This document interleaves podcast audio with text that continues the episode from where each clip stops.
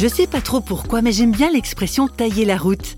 Peut-être à cause des images que ça provoque. Par exemple, de grands espaces sauvages, des paysages qui défilent, le vent dans les cheveux, l'ivresse du voyage, quoi.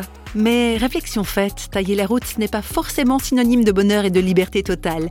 Et ces contrastes, Patrick Geisen les a expérimentés sur toute la largeur de sa palette.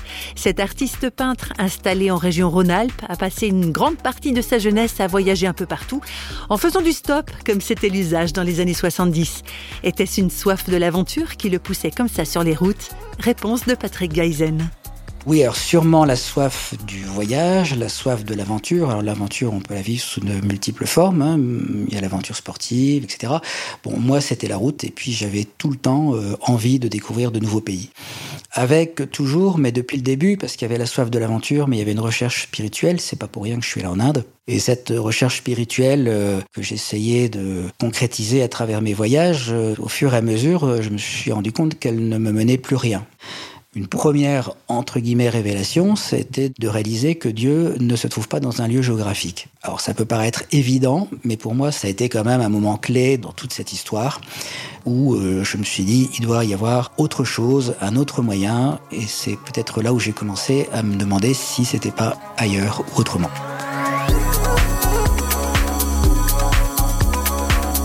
Je me souviens m'être retrouvé une, nuit à Madrid dans un espèce de terrain vague et j'étais un peu à bout, euh, défoncé. Et il m'est arrivé une expérience qui est particulière, qui ne m'est arrivée qu'une seule fois dans ma vie, euh, c'est d'entendre une voix qui était extérieure à moi-même, mais pas audible. C'est une voix qui m'a dit Va à Malaga et tu seras sauvé.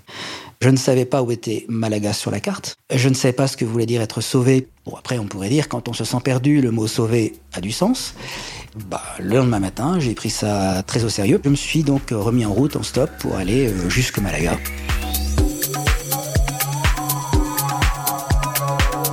Ce qui se passe là-bas pour Patrick Geisen et qui marquera effectivement un tournant dans sa vie, c'est sa rencontre avec un groupe de chrétiens dans les rues de Malaga. Ces gens avaient l'air euh, joyeux, épanouis, bien dans leur peau, et certains avaient vécu des galères euh, très similaires à la mienne. Puis ça a été le, point de départ. J'ai commencé par lire les évangiles, découvrir l'enseignement de Jésus. Je suis comme quelqu'un de cérébral, donc je me voyais pas me lancer dans quelque chose sans comprendre. Donc je dirais c'est un peu comme le petit prince. Il y a un moment où euh, on s'apprivoise, et puis euh, il y a un moment où je me suis dit bon ben euh, j'y vais. Ce que j'avais compris et qui me semblait incontournable, c'est que c'était mon chemin c'est de me dire, eh bien, je vais suivre Jésus, je vais suivre le Christ parce que c'est mon chemin. Et c'est sur cette petite base que j'ai commencé à vivre des expériences. Alors, quand je dis des expériences, c'est-à-dire ressentir la présence de Dieu, ne pas simplement euh, comprendre, mais euh, expérimenter, vivre des expériences au niveau des émotions.